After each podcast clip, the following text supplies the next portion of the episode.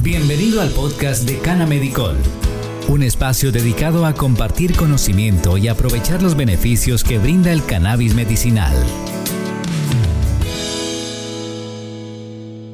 Hola, ¿qué tal? Gracias por escucharme. Ya estamos en el episodio número 20. Este es Canamedicol Podcast. Si eres nuevo por aquí, por favor considera suscribirte.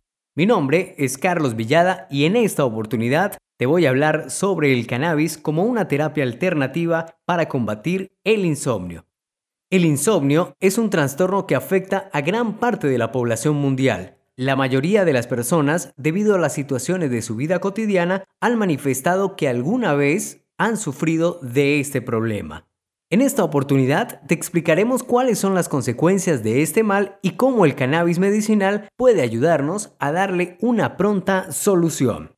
Generalmente, las personas que empiezan a padecer de insomnio no le prestan la debida atención hasta el punto en que ya se vuelve algo severo. Se han automedicado o lo que es peor, ya ni siquiera los fármacos logran dar un resultado óptimo. El cerebro es uno de los principales afectados cuando el sueño empieza a faltar. Una de las maneras en las que el cuerpo descansa y recupera sus energías es en la fase del sueño. Se ha llegado a decir que una persona puede morir más rápido por falta de sueño que por falta de comida. Muchos afirman que podemos durar 40 días sin alimento, pero no podemos durar más de 10 días sin dormir. Ese es un dato muy interesante y por eso hay que prestarle mucha atención a este problema. ¿Cómo sé que tengo insomnio? Te voy a hacer un cuestionario y si respondes la mayoría de las preguntas de manera positiva, préstale atención porque puedes estar padeciendo de insomnio. Los síntomas del insomnio pueden incluir lo siguiente. Dificultad para conciliar el sueño en las noches. Este es el primer síntoma y señal de alarma para saber si una persona tiene o no insomnio. Otro factor importante para tener en cuenta, despertarse durante la noche o durante la madrugada. Si usted tenía que levantarse a las 6 de la mañana o todos los días se levantaba a las 6 de la mañana, pero ahora resulta que se está levantando 3 horas, 2 horas antes y se le dificulta dormir a la hora que siempre estaba acostumbrado, por favor, preste la debida atención porque ya puede estar padeciendo de insomnio. No sentirse bien o descansado después del sueño nocturno. Muchas personas manifiestan que se levantan más cansados que cuando se fueron a la cama. Este también puede ser un síntoma o una señal de alerta que nos puede estar indicando que aquí ya hay un insomnio. Irritabilidad, depresión o ansiedad son también factores importantes para tener en cuenta si se está presentando o no el insomnio. Dificultad para prestar atención, concentrarse en las tareas o recordar. Muchos quizás traen a su mente un comercial que decía, cuando no duermes lo suficiente, te levantas muy diferente, no estás atento y en los juegos no hay talento. ¿Quién no recuerda ese famosísimo comercial de la televisión colombiana? Ahora ya no se sigue emitiendo, pero es un comercial que siempre nos trae a la mente que esa ya era la hora de irnos a descansar.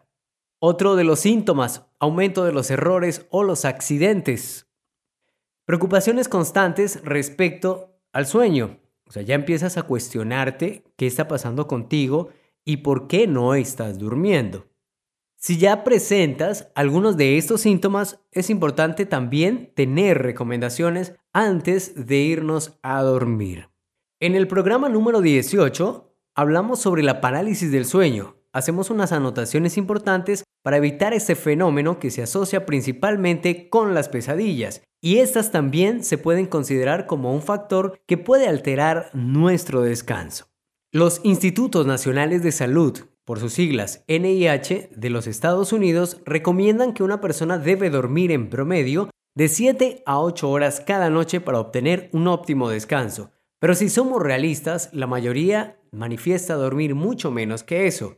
Ahora, con la nueva generación de emprendimiento que se está llevando a cabo a nivel mundial, no lo recomiendo, pero he escuchado que algunas personas solamente duermen cuatro horas, otros dicen que el promedio de horas de sueño es de seis, pero yo me baso en las instituciones oficiales y lo más recomendable son de 7 a 8 horas. Si duerme menos de 6 horas, ya puede empezar como a, a encender el foco de alarma y a prestarle la debida atención para que no se vaya a convertir en un insomnio crónico. Las siguientes son algunas pautas que pueden ser tenidas en cuenta para mejorar nuestras horas y calidad de sueño. Establezca un horario fijo para dormir y levantarse. Así como usted tiene una hora para comer, para realizar ciertas actividades, debe tener también una hora para dormir y otra para despertarse. Ejemplo, 10 de la noche es una buena hora para irse a la cama y 6 de la mañana es una buena hora para levantarse, leer algo, hacer ejercicio, asearnos e ir a nuestro trabajo si es que tenemos que realizar alguna actividad. En lo posible no haga siesta después de las 3 de la tarde. Evite las siestas por favor y más si son después de esa hora. Evite el consumo de cafeína en horas de la noche. Si usted padece de insomnio y la cafeína puede generarle problemas, pues por favor evítela. Aunque he escuchado a algunas personas que dicen todo lo contrario, que si no se toman una taza de café no pueden dormir y les da insomnio. Recordemos que la cafeína también se considera una droga y puede ser algún síntoma de adicción frente a la cafeína, que si no te la tomas en la hora que ya estás acostumbrado, o también se puede hablar de hábitos, en este caso, si ya tienes el hábito de tomar café antes de ir a la cama, si no lo haces, pues automáticamente vas a tener un problema y no vas a dormir.